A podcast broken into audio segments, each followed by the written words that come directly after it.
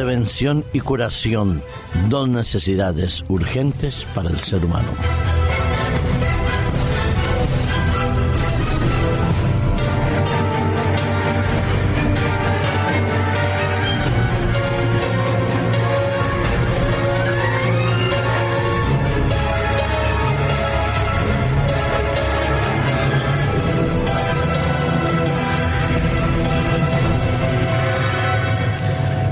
Los efectos que tiene que ver la globalización en nuestra vida. De un lado sabemos que cuando cualquier mariposa, entre comillas, aletea en Europa, en el otro lado del mundo se produce un tsunami o viceversa. Esto es, gracias a la globalización, nosotros no solo estamos conectados más rápidos los unos a los otros, sino más es la influencia que de lo que sucede en un lugar y va hacia otro lugar del mundo. A través de la globalización hemos podido unir pueblos, acercar culturas, desarrollar eh, tecnología y ciencia. Pero también, gracias a la globalización, las olas migratorias han variado muchísimo y cada vez estamos más cerca los unos de los otros por los viajes que podemos realizar, unos a bajo costo y otros a costos verdaderamente eh, increíbles. Lo cierto es que nos podemos desplazar, ir de un continente al otro.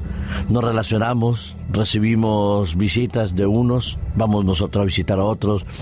Tenemos alimentos que llegan en épocas no habituales y podemos compartir también cultura, ciencia, tecnología y vida.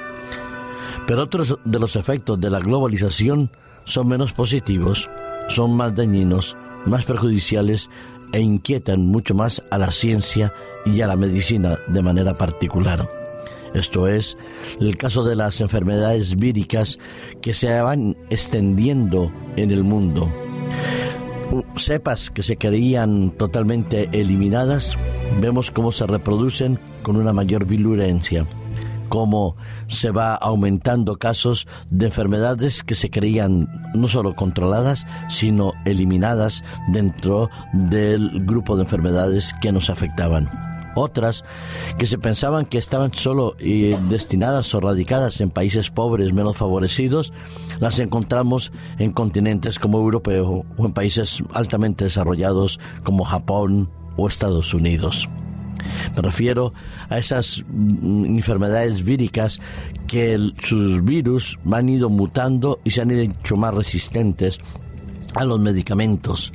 Las cepas nuevas que se producen son cepas que están en cierta medida preparadas para luchar contra los medicamentos que habitualmente consumíamos o usábamos.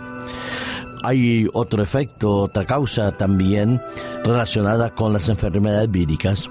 Es el rechazo o el miedo, una parte importante de la población a no permitir la vacunación porque se ha dicho, se ha pensado de parte de algunos colectivos que vacunar es dar eh, o eh, meter un virus que es infectar a la persona y dejarla posiblemente con más consecuencias negativas que positivas. Error, craso error, sinceramente, de la parte de muchas de esas personas. Si hacen entonces eh, pequeñas, entre comillas, fiestas para permitir que los niños pues pasen las enfermedades en mayor número y más rápido y más pronto cuando los riesgos son mucho mayores. Uno de los mm, motivos de inquietud en la Organización Mundial de la Salud es el aumento tremendo que hay en el tratamiento en los casos de tuberculosis resistente a los medicamentos.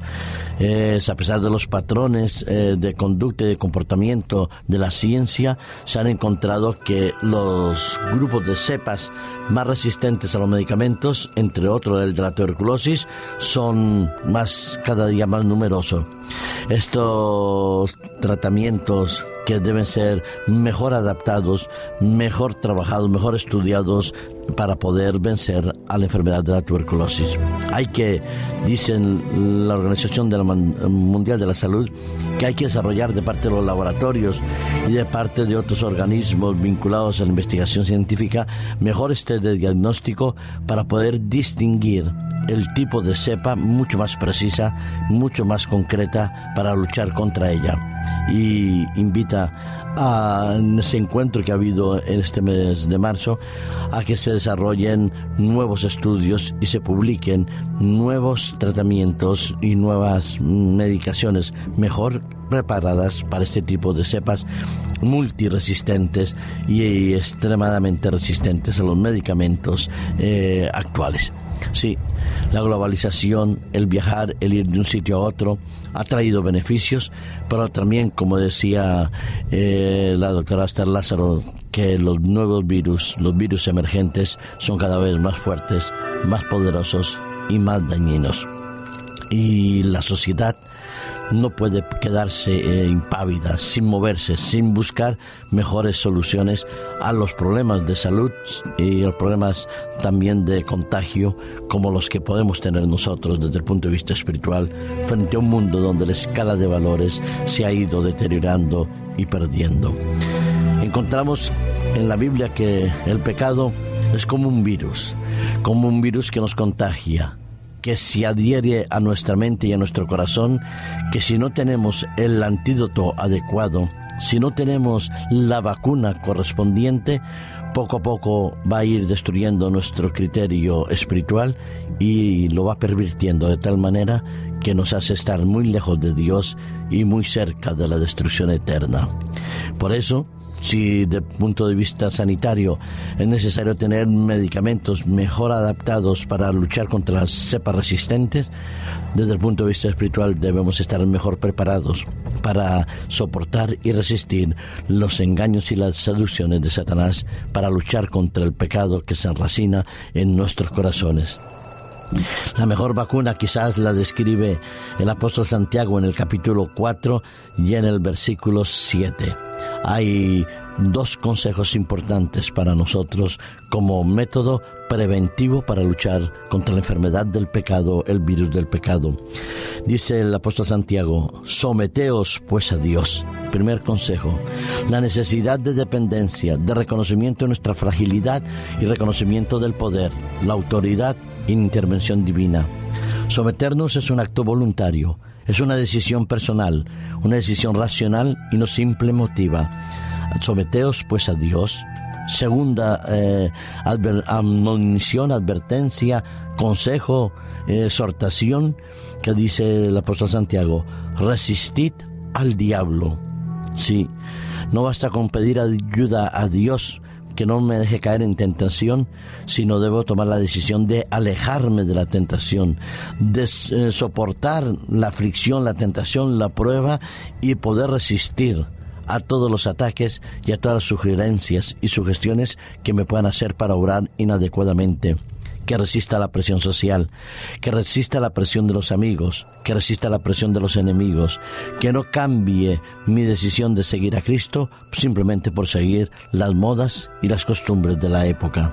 Y por último, dice el apóstol Pablo, eh, Santiago, si yo me someto a Dios, si yo resisto con la ayuda de Él a la tentación, el diablo huirá de nosotros el virus, la enfermedad, se alejará de nosotros. Que podamos tomar esa decisión hoy de manera consecuente y consciente. Resistir el diablo, someternos a Dios y esperar el resultado de su unión del hombre con Dios y el diablo huirá de nosotros.